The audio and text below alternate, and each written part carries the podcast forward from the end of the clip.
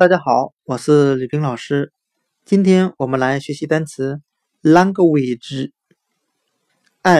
a n g u a g e，表示语言的含义。我们用谐音法来记忆这个单词 language，它的发音很像汉语的懒歌位置，懒惰的懒，哥哥的哥，畏惧的畏。我们这样来联想这个单词的含义：懒惰的哥哥总是害怕学习语言，特别是学习外语。今天所学的单词 language，我们就可以通过它的发音联想到汉语的懒哥畏之，懒惰的哥哥畏惧学另一门语言。Language 语言。